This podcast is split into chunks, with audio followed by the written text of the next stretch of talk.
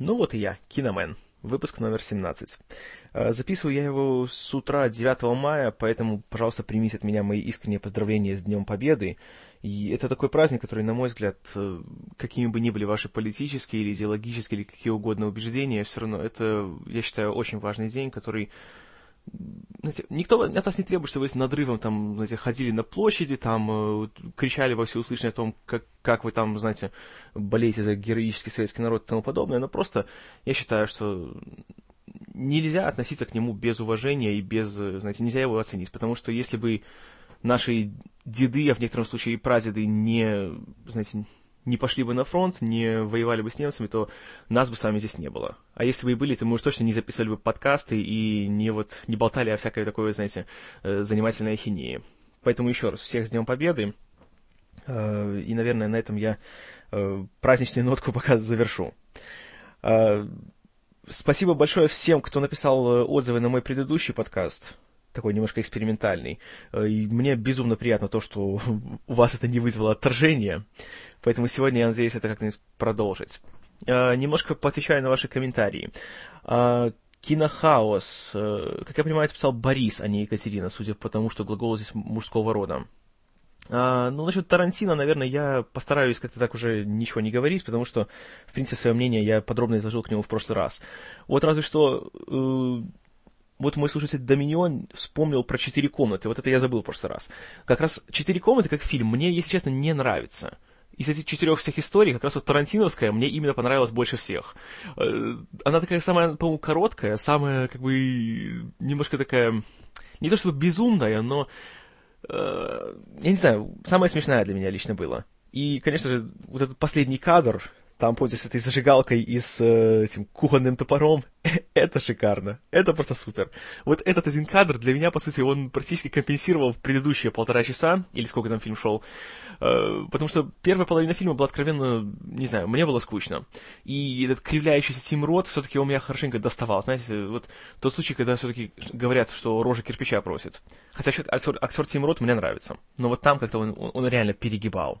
А вот эта последняя новелла, вот, где был сам Тарантино, где был еще Брюс Уиллис, там где-то сидел немножко на фоне, на диване, и, и вот был Рот, был какой-то еще... Э, вот не помню того черного актера, по-моему, он появлялся еще в «Криминальном Стиве» в роли бармена, а больше я не помню, где я его видел. Этот Пол Кальдерон, кажется, его зовут. Ну, Тарантино у него такая привычка есть собирать э, своих друзей или вот свою такую делать актерскую труппу и вечно работать с ними. Вот, это было хорошо. А, ну, насчет того, что однодневка он или нет, ну, опять же, понимаете, у каждого свое мнение. Я вам сказал свое мнение. Я не, не говорю, что вы должны, знаете, его разделять, все остальное. Просто как-то я, я не поклонник. А, вот. Э, Люк Бессон, ну, про Люка Бессона тут говорить, в принципе, больше нечего. Бэтмен Нолана стоит на порядок выше. Э, согласен, да, я как это сам никогда не скрывал, и я в будущем надеюсь вам рассказать, почему я считаю, что фильмы Кристофера Нолана о Бэтмене, по крайней мере, вот первые два, в следующем году посмотрим, как еще будет с третьим. Почему, на, на мой взгляд, это лучшие фильмы о супергерое из всех, что когда-либо были сняты. Но это уже на будущее. Такая небольшая затравка. Вот тоже, вот э, ты мне написал, что «Убить Билла», возможно, был бы также тебе интересен, если бы ты знал культуру японского кино. А вот, понимаете, вот для меня это уже признак того, что фильм как-то не особо. Потому что если фильм по-настоящему хороший, он будет интересен сам по себе. Если ты, даже если ты не знаешь всех этих, скажем, подводных течений и скрытых отсылок. Вот, например, Форест Гамп. Форест Гамп, на самом деле, глубочайшее произведение. Как в плане вот своего сюжета, так и в плане вот, э, скажем, его можно анализировать, все эти его поп-культурные отсылки и исторические все эти реалии, которые там есть. И там вот много шуток на эту тему есть в фильме спрятанных, которые, как бы, на первый взгляд, они не особо заметны. И надо немножко почитать американскую историю или историю американского искусства и чего-нибудь еще, чтобы все их разгадать. Но, даже если ты этого не знаешь, все равно смотришь фильм и, ну, получаешь удовольствие огромное. В случае с «Убить Билла» у меня такого не было. Я смотрел, и я, ну, откровенно говоря, мне, мне скучно было. Вот. Это то, что я скажу. Кстати, еще забавная вещь. А, лето так восемь назад я читал интервью с э, Такеши Китано, который, откровенно говоря, сказал, что он плевался от убить Билла. и говорил, что его просто раздражали некоторые такие просто абсурдные моменты, типа того, что э, у человека есть своя лавка по приготовлению суши, а на втором ее этаже у него мастерская по ковке самурайских мечей. И, ну, опять же, Китану тоже не совсем тот режиссер, который снимает самые вменяемые фильмы, всякие эти, знаете, вот там Такешиз или эти банзай-режиссеры и все остальное, но, по-моему, как-то он немножко в японской культуре что хоть что-то да понимает. Поэтому, ну, опять же, сколько людей, столько мнений. Вот. А, про «Матрицу». А, сразу тебя немножко поправлю, а, Борис, что Вачовски уже не братья. Они теперь уже братья и сестра, брат и сестра. А, Ларри все-таки сделал, по-моему, себе операцию по смене пола, теперь он Лана Вачовский. Э, я не знаю, если честно, вот, вот, вот это к вопросу об однодневках. Вот реально, режиссеры, у которых один, один по-настоящему отличный фильм, и за счет которого им сразу выделили большой кредит доверия в Голливуде, который они с тех пор просто нещадно его, простите, просирали.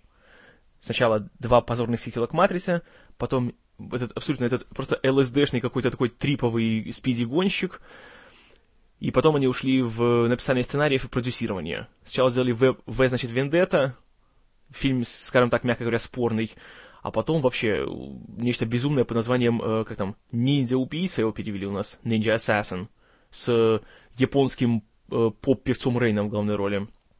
Безумное абсолютно кино, и не знаю. Но сейчас, может быть, что-то у них получится вот с этим, с «Облачным атласом», который они делают вместе с Томом Тыквером, э, который тоже режиссер, который вот тоже... Uh, хм, как много раз слово «тоже». Uh, Том Тыкер, который снял один по-настоящему хороший фильм «Беги, Лола, беги», а с тех пор, как это, опять же, по-моему, больше э, пользуется своей репутацией, чем реально своим талантом.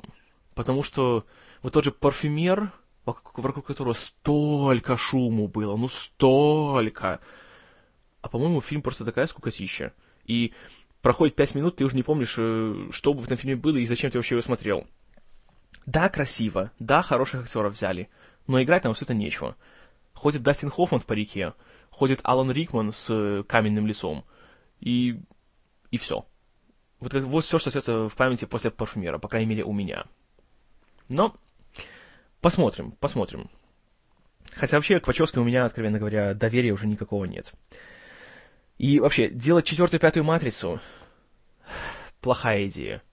Просто плохая идея. Вот все, что я скажу. Это то же самое, знаете, как в 90-х ходили слухи, что Земекис сделает «Назад в будущее» 4.5. Слава богу, у него хватило вменяемости сказать, что это все было неправда, и что это все наглая ложь. Слава богу. Вот. А, так. Ну, дядюшка Римус, насчет того, что тебе мои подкасты нравятся больше, чем свои, это, в принципе, естественно. Э, мне твои тоже больше нравятся, чем мои. Потому что слушать свой голос у меня, для меня это, это, это каторга. Думаю, что не только для меня, возможно. А, вот интересно, что большинство моих слушателей сошлись во мнении в том плане, что Спайдермен всем нравится, но вот в фильмах как-то он не особо. И есть жалоба на то, что он как бы в нем нет души или что-то еще. Ну, я, конечно, согласен, что они могли быть получше, но вот насчет нет души сегодня буду чуть подробнее об этом. Вот. А, хрен Хреновский. Во-первых, у тебя классный псевдоним. А во-вторых, спасибо тебе за твой комментарий. Мне безумно приятно, что ты так думаешь, и что ради меня ты пошел на такие поступки. Вот. А, Евгений Джей. Вот ты мне не написал, как твоя фамилия читается, поэтому ты будешь просто Евгений Джей. А, прислал мне еще один фидбэк, в этот раз покороче. А, значит, про Михалкова. Слава богу, ты его не фанат. Вот спрашиваешь, почему я так вот э, жестоко к нему отношусь. А, даже не только из-за того, что кино он снимает откровенно бестолковое. Э, вот «Утомленный солнцем» вот это, как его, «Предстояние» — это реально один из худших фильмов, что я видел в своей жизни. Во всех смыслах. «Цитадель» я еще не смотрел, но посмотрю обязательно. Для меня это, знаете, уже стало делом чести. Посмотреть и убедиться, такой ли это, такие ли это фекалии, какими их все называют.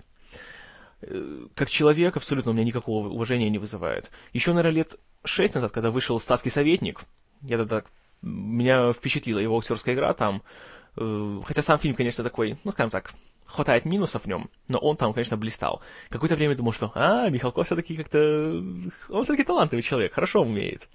Но потом... Ой, потом...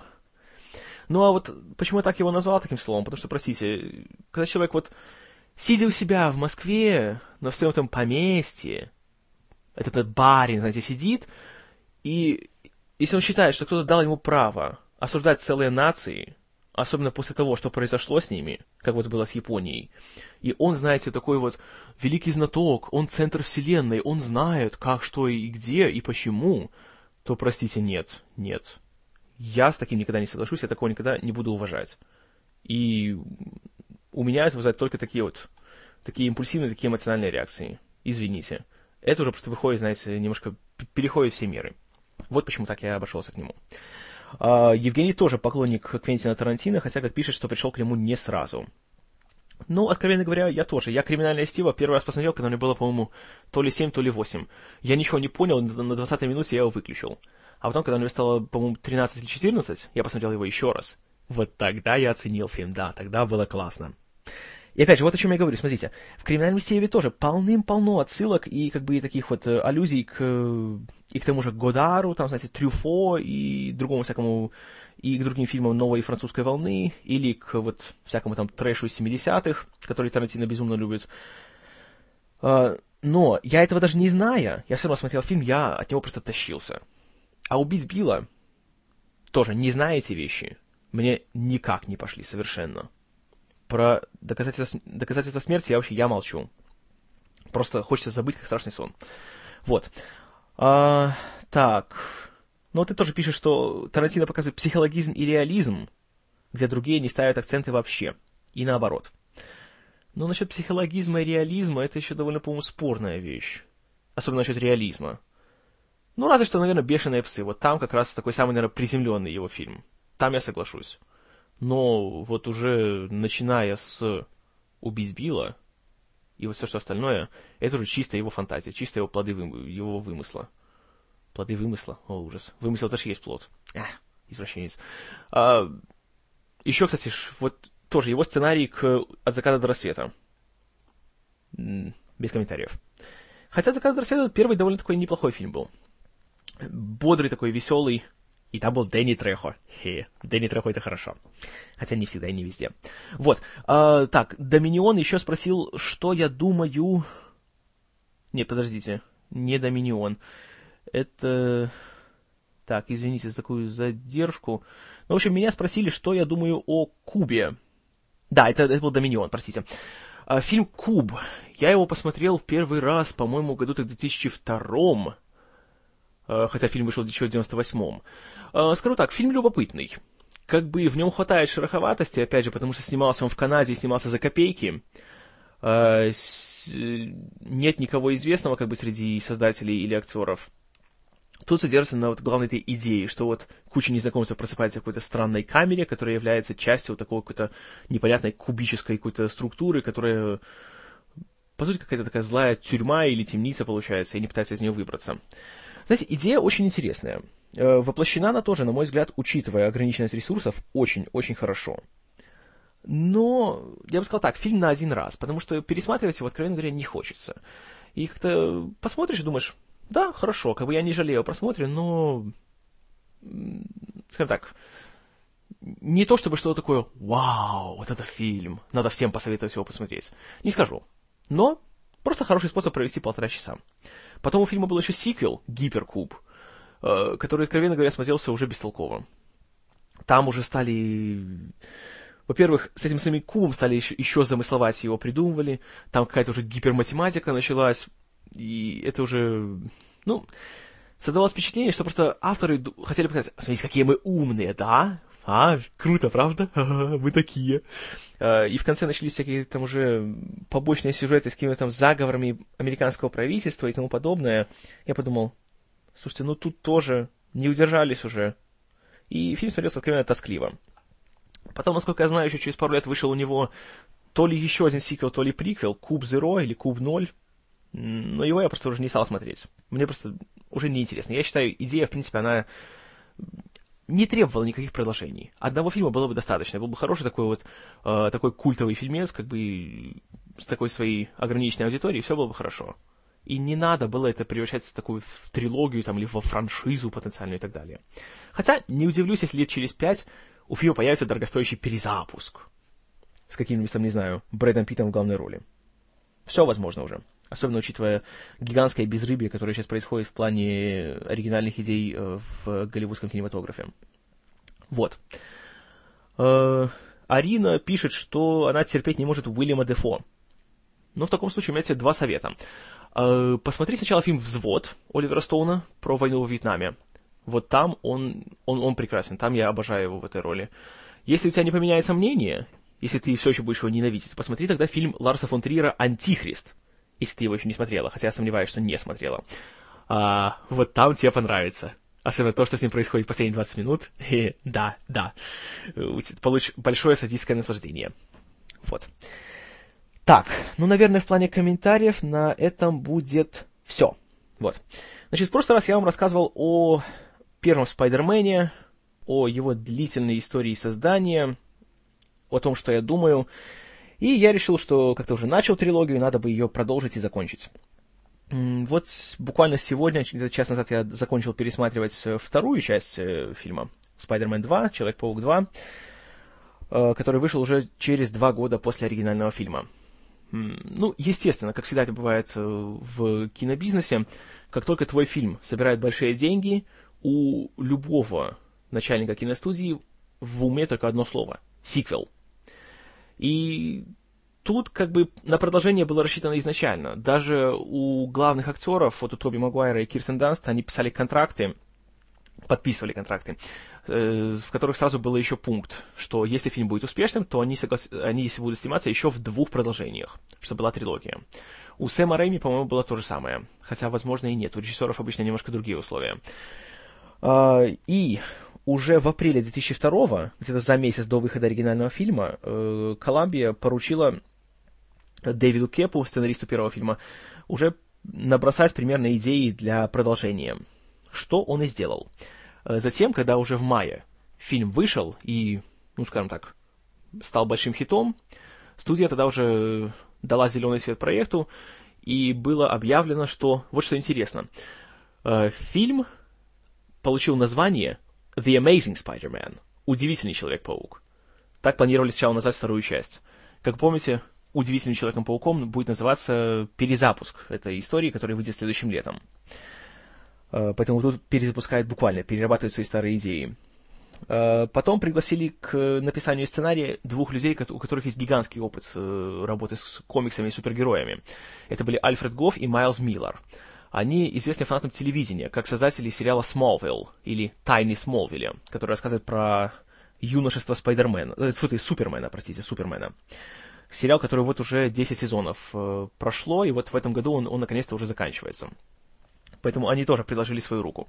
А уже потом пригласили еще и лауреата Пулитцеровской премии э, Майкла Шейбана, э, чтобы он, так скажем так, немножко переписал и доработал сценарий.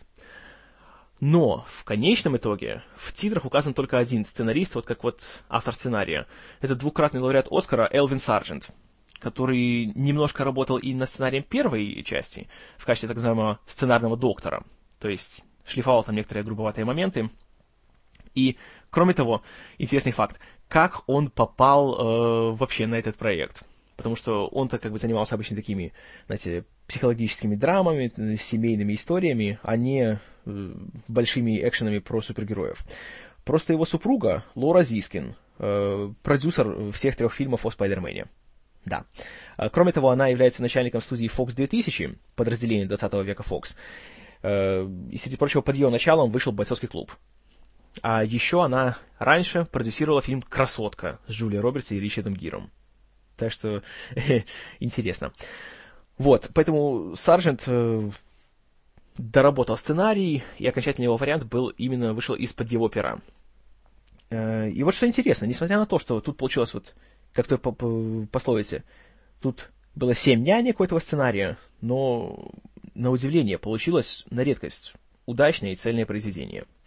Э, лично мое отношение к фильму Spider-Man 2 такое, что это один из тех сиквелов, который, на мой взгляд, не только не уронил планку, заданную первой частью, но и превзошел его практически во всем. Да не практически, просто во всем. Это тот сиквел, который наравне, наверное, с Терминатором 2, с Чужими, с Людьми X вторыми, э, и Крестным Отцом части второй, разумеется, Э, абсолютно во всем лучше, чем первая часть. Тут уже видно, что и режиссер уже чувствует себя более спокойно, потому что первый фильм хит, поэтому продюсеры уже меньше на него давят и дают ему больше творческой свободы. Видно, что актеры уже вжились в свои роли, и они уже гораздо более комфортно себя чувствуют в них. А, бюджет в этот раз был гораздо больше. Вместо 140 миллионов дали все 200, поэтому а, мастерам по спецэффектам было тоже гораздо больше, чем, с чем работать. Тем более, что в этот раз у них э, работы приубавилось приубавилось, боже мой, прибавилось, что со мной сегодня происходит, не знаю, а, прибавилось, потому что злодеем в этот раз выбрали гораздо более сложного персонажа, чем э, Зеленый Гоблин, который, по сути, просто мужик в зеленом костюме. А тут это был еще один легендарный злодей из комикса, Доктор Октопус, или Доктор Осьминог, или Док Ок, как его называют. А, ученый, который в результате неудачного эксперимента, скажем так, сплавил свой организм э, с четырьмя такими металлическими щупальцами-манипуляторами, из-за чего я получил свое прозвище. А, вот, наверное, с него я и начну. Помните, я говорил, что мне не понравился злодей в первой части, что, несмотря на то, что я играл его талантливый человек Уильям Дефо, он получился какой-то слишком уж мультяшный и какой-то такой, ну, несерьезный. Я не чувствовал от него угрозы. Хотя, опять же, это не вина актера, это вина дизайнеров. А, и все-таки режиссера, который, как я уже говорил, это все одобрил. В этот раз они поняли свои ошибки, и они провели над ними хорошую такую, знаете, исправительную работу. И Док Ок в новом фильме смотрится просто потрясающе. И эти его щупальца, и вообще то, что выбрали актера Альфреда Молину на эту, на эту роль, на эту роль, этот роль, боже, э, вот это был стопроцентное такое попадание в десятку. В этот раз злодей достоин своего героя.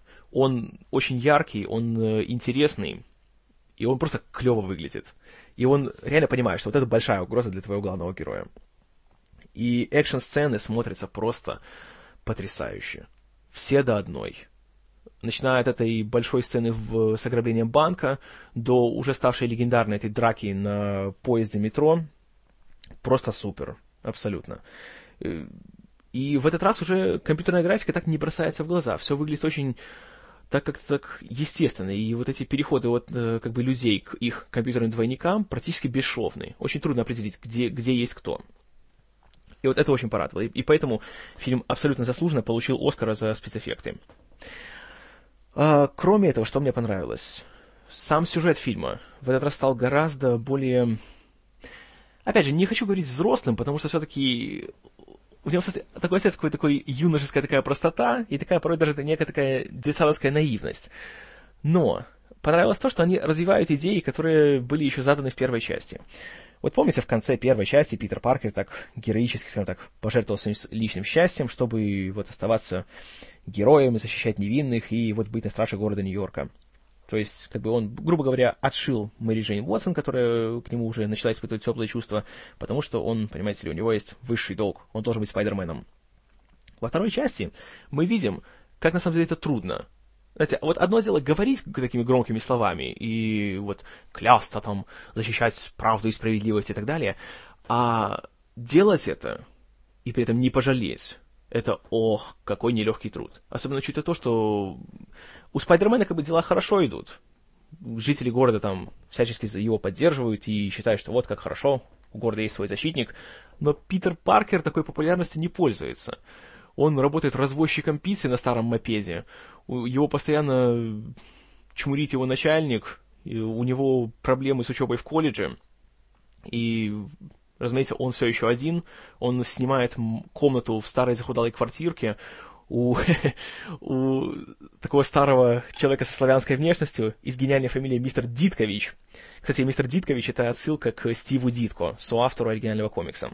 Его, кстати, играет такой забавный характерный актер, типажный актер э, Илья Баскин э, из Латвии, который традиционно в американских фильмах, в 90-х особенно, э, вечно играл русских. Ну, как правило, в комедиях очень такая характерное такое лицо у него.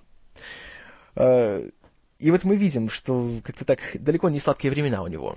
А тут еще и такая проблема, что вот он же как бы сделал вид, знаете, что вот Мэри Джейн ему неинтересно, но ведь все-таки чувства ж никуда не исчезли.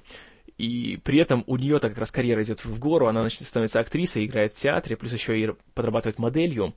И вот есть такой классный момент, такой классный момент, а, такой хороший момент есть в фильме, где Питер идет вечером вдоль стены, а вся стена увешана афишами с портретом Мэри Джейн. И вот просто ви- видно, какая жестокая такая вот судьба, по сути, у него получается. И это показано очень так убедительно, но в то же время не банально. И что самое главное, с юмором. Юмор в этой части стал, вот достиг просто высочайшего уровня. Он с- смотрится, опять же, не банально, не вымученно и свежо. Все актеры как один просто от, отлично справляются, у них такое чувство такого комедийного ритма, у всех просто из, безукоризненное. Я в прошлый раз хвалил сцены, которые происходят в главной редакции газеты Daily Bugle, где подрабатывает Паркер. В этот раз они просто доведены до совершенства. И вот этот комедийный квартет, можно так сказать. Вот Джей Кей Симмонс в роли Джеймисона, Элизабет Бэнкс в роли его секретарши Бетти Брент, которая, кстати, в комиксе была первой э, большой любовью Питера Паркера, первой его девушкой. А, потом Билл Нан в роли его одного из редакторов, и Тед Рейми в роли Хоффмана, его ассистента, которого постоянно он, опять же, отчитывает, э, на чем свет стоит. Вот они все четвером вот настолько классно сработ, срабатываются, и смотришь, и просто ну, одно, сплошное удовольствие.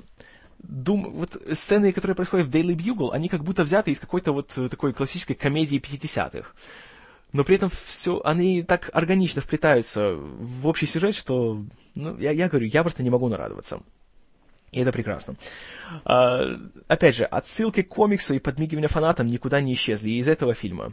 Тут снова появляется Стэн Ли, как я уже рассказывал в прошлый раз, это происходит э, во время той самой большой экшн-сцены э, после ограбления банка, где э, Спайдермен и Док Ок э, дерутся на вертикальной этой отвесной стене, и там падают всякие осколки и ошметки от этой стены кирпичной. И Стэн Ли играет такого героического старика, который спасает какую-то даму от э, падающей, падающего куска стены. А, кроме того, появляется снова э, Брюс Кэмпбелл, большой друг э, Сэма Рейми. В этот раз его роль просто шикарно. Он крадет абсолютно свою сцену. Uh, он играет... Uh, как мы их называем, постойте? Ну, билетера такого, по сути. Uh, когда Питер опаздывает на выступление Мэри Джейн в театре, и он только заходит уже в театр, а спектакль начался, и тот билетер начинает сначала ему «У вас шнурок развязался. А, еще галстук поправьте. М, да. А чем могу помочь?» Вот так. «А я на спектакль, вот мой билет». «Ой, простите, он уже начался. Нельзя впускать после начала» это помогает поддержать иллюзию. И, как Кэмпбелл потом сам говорил в интервью, этот персонаж единственный, кто победил Спайдермена. И при этом остался ненаказанным. Поэтому вот эта сцена просто гениальна. А, кроме того, а, уже в этом фильме появляются такие немножко более расширяется мир Спайдермена, и тут появляется пара таких второплановых персонажей, которые, опять же, которых знают и любят любители комиксов. Это, в частности, доктор Курт Коннорс, который преподает, по-моему, биологию у Паркера в колледже.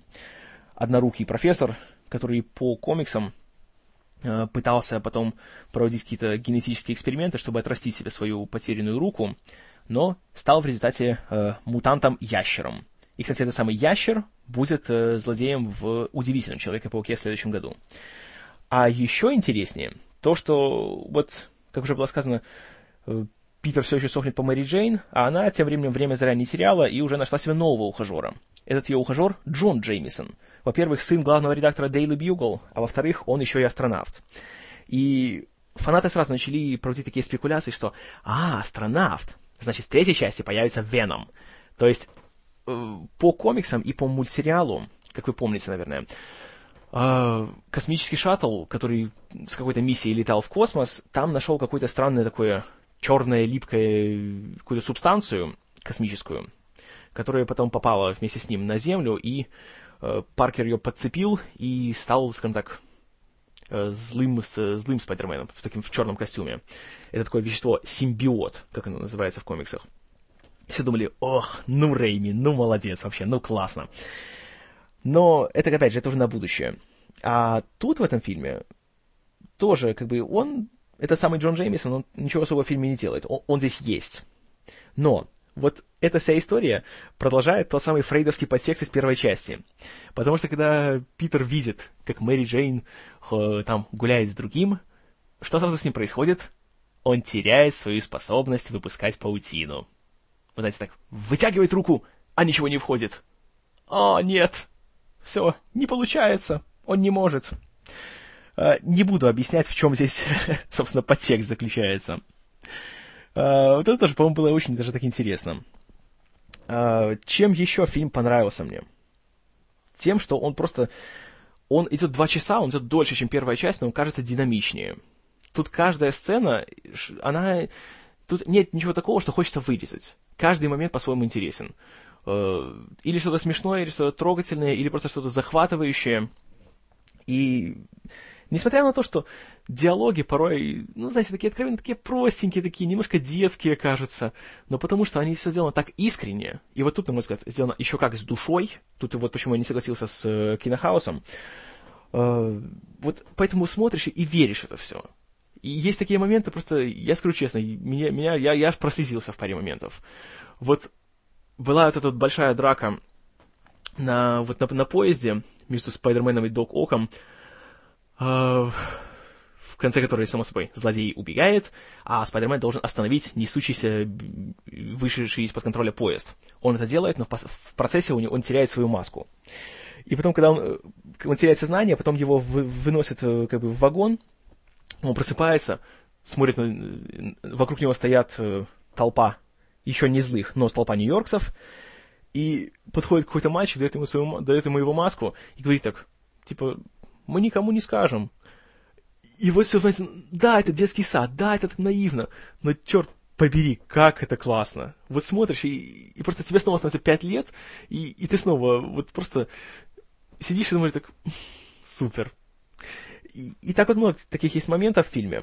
А, вот опять же, есть и сцены, где Питер навещает свою тетю Мэй, и она ему вот говорит свой такой э, монолог про героизм, про все остальное, но тоже это, да, я знаю, что это банально, да, я знаю, что это немножко даже примитивно, но это, знаете, ну это классно, это приятно.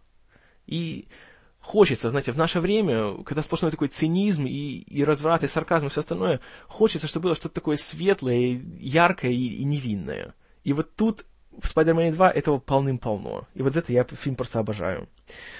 А, Кроме того, вот помните, я вам рассказывал о том, как мне не понравился момент в финальной части первого фильма, где вдруг посреди конфликта между Спайдерменом и Зеленым Гоблином появляется толпа злых нью-йоркцев и, по сути, все портит. Тут есть очень классная отсылка к этому моменту. А, вот в том же поезде, когда он остановился, Док Ок недовольный возвращается, чтобы забрать Спайдермена, а тут уже они говорят так, один становится такой бугай и говорит так, если тебе нужен он, то тебе придется иметь дело со мной. И все становятся так, вот, мол, мы там за Спайдермена горой. И, дум, и думаешь, что, блин, неужели опять? А тут Док Ок такой ухмыляется так, ну ладно. И за секунду всех раскидывает, как котят. Супер, вот это все. Вот, вот чего я хотел увидеть в первом фильме. Но, слава богу, они исправили это. И во второй части вот, вот смотришь и думаешь, yes, да, супер. А, это просто классно было. Потом, конечно, еще один момент, который мне чертовски понравился, еще когда смотрел первый самый э, трейдер к фильму. Вот там был такой момент, где Гарри Осборн, сын того самого Нормана Осборна, Зеленого Гоблина, э, у него на, на диване лежит связанный и от, а, отрубленный, скажем так, Спайдермен, а он стоит над ним с ножом и таким драматичным моментом, типа, ну все, посмотрим, кто там за маской. И в трейлере, конечно, был только намек на это. И я думал, что неужели, неужели они все-таки снимут с него маску, и вот-вот случится этот момент. И как я был рад, когда он случился. Да, да, они это сделали. И это, это супер просто. И вот этот вот, это вот, эта сцена, она очень меня впечатлила. Просто вот традиционно же ведь во всех фильмах супергероя какой главный, э, как бы главное правило? Личность главного героя должна оставаться секретом. Никто не должен узнать, кто он есть. Ни его возлюбленная, ни его большие враги, ни кто-либо еще. А тут узнает. И вот это было просто супер. И вот эта сцена ближе к финалу, где уже, так сказать, впавший в депрессию и алкоголизм Гарри видит э, своего отца. Тут Уильям Дефо, кстати, вот приятно, что это был классный такой сюрприз, что Уильям Дефо снова появился там буквально где-то на минуту. Такое эпизодическое появление, которое никто не рекламировал, а он так вот есть. И так приятно было его видеть. И вот это его «Отомсти за меня!» Даже это смотрелось вполне естественно и уместно, а не казалось таким типа «Ну, люди, ну детский сад». Нет, такого у меня не было. И, конечно же, потом вот когда Гарри заходит, находит его это тайное логово, и все эти его гоблинские причиндалы, и понимаешь, что «О, ну все, скорее бы третья часть, супер». А, еще один момент, который тоже меня просто несказанно поразил, это вот финальная разборка с Доком Оком, э, там где-то в доках, да, док ок в доке. А, во-первых, приятно было то, что она не получилась такой типичной, знаете, дракой, как бы главный герой против главного злодея. Да, подрались, да, там покрушили. Но в конечном итоге, вот почему Док Ок такой интересный? Потому что он не получился просто таким банальным злодеем, который там думает, о, все, я там уничтожу весь мир, потому что... и так далее.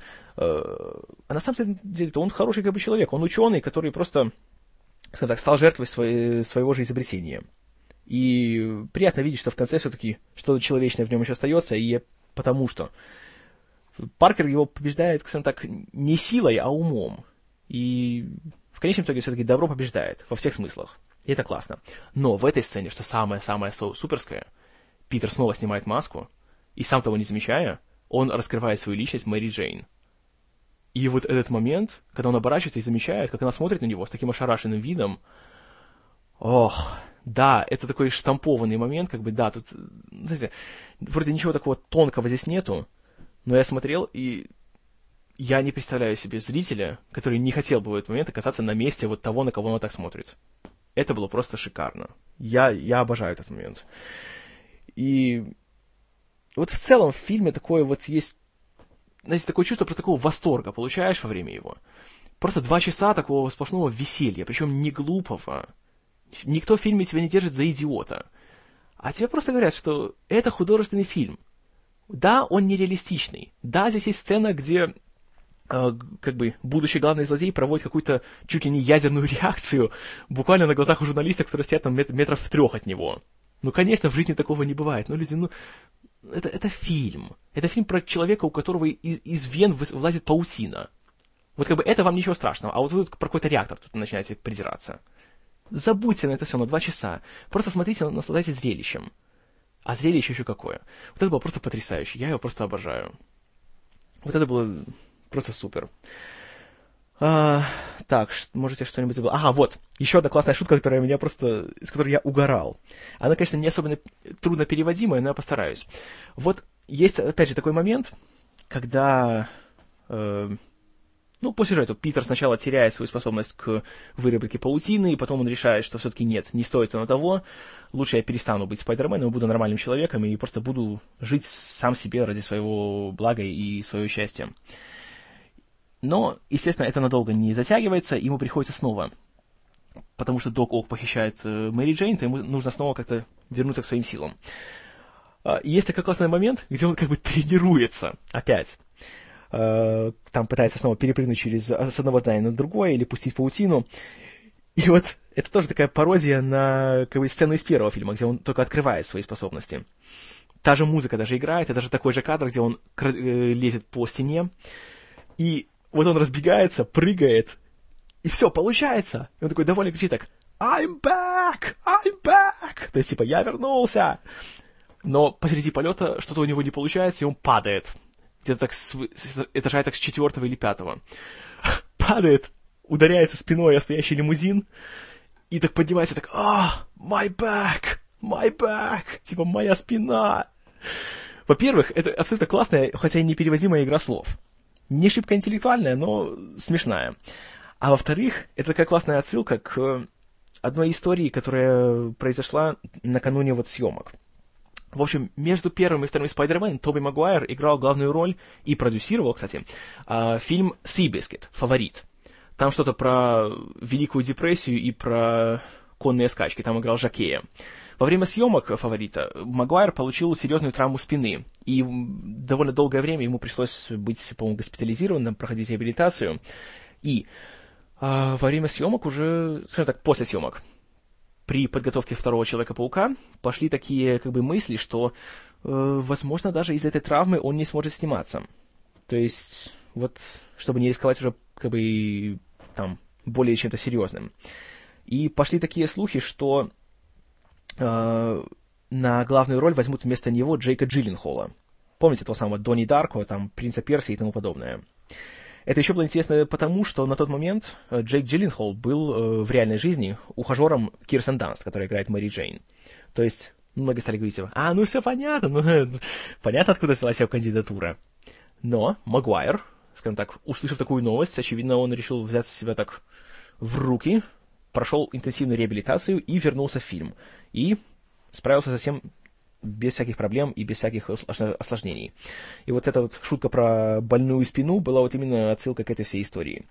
Еще интереснее то, что в 2000 а, то ли девятом, то ли десятом а, Тоби Магуайр и Джейк Джилленхол снялись вместе в одном фильме, в «Братьях».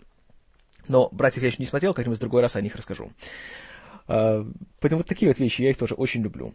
Еще одна классная отсылка к комиксам Марвел была, когда Джеймисон пытается придумать э, такой броский псевдоним для доктора Октавиуса. И Хоффман предлагает всякие ему варианты. Там типа там, э, там осьминог, там доктор Октопус, потом говорит, э, доктор Стрэндж, то есть типа доктор Странный. Джеймисон говорит так, хм, хороший вариант. Но он уже занят.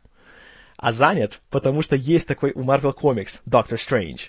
И его, со, его авторы это Стэн Ли и Стив Дитко. Те же, что, что и создали комикс про Спайдермена классные такие вот моменты. Вот, опять же, если ты не знаешь ничего о комиксах, их пропускаешь мимо ушей, просто смеешься с самой шутки, что Джеймисон опять чмурит Хоффмана.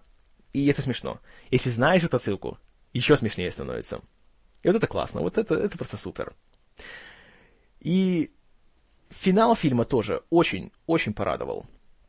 А, потому что вообще вот эта особенность фильма, что много из сцен, когда есть угроза того, что они станут какими-то сопливыми и кто-то там кому-то признается в любви, кто-то там кого-то, скажем так, воодушевляет, там, не знаю, друг друга кто-то поддерживает, и думаешь, что, о, ну все, началось уже, размазывание соплей по стенке. Но тут Рейми знает, у него есть хорошее чувство меры, и тут же он или начинается какой-то экшен-момент, или какая-то шутка возникает, то есть, чтобы так немножко разрядить обстановку. Вот такой момент, например, в, вот в этой последней сцене, где Мэри Джейн видит, что Питер — это Спайдермен. Вот они так всегда смотрят друг на друга, а тут, хоп, за ней начинает стена э, обваливаться, и он бежит, сразу ее держит.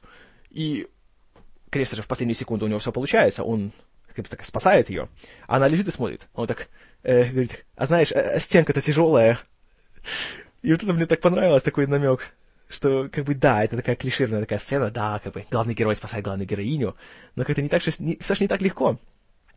Или тоже вот эта вот сцена, где, где сидят Питер и Мэри Джейн в кафе, там начинается еще одна фраза, типа, что «А ты меня любишь?» и так далее. А, и думаю, что «Господи, ну давайте его быстрее, ну серьезно». И тут режиссер как будто слышит вот это вот, что зрители уже начинают терять терпение, и, разумеется, тут Док Ок начинает швыряет машину в витрину кафе. Вот это классно, это мне очень понравилось. То есть всего в меру в фильме. И мне понравилась э, сама мораль фильма, сама идея. Если в первой части это было о том, что когда ты взрослеешь, то надо немножко не только телом, но еще и душой повзрослеть, и надо брать ответственность за свои действия, то вторая часть, на мой взгляд, она о том, что нужно никогда не терять веру в себя. Если ты уже выбрал какой-то свой, как бы скажем, какой-то курс в своей жизни, надо его придерживаться.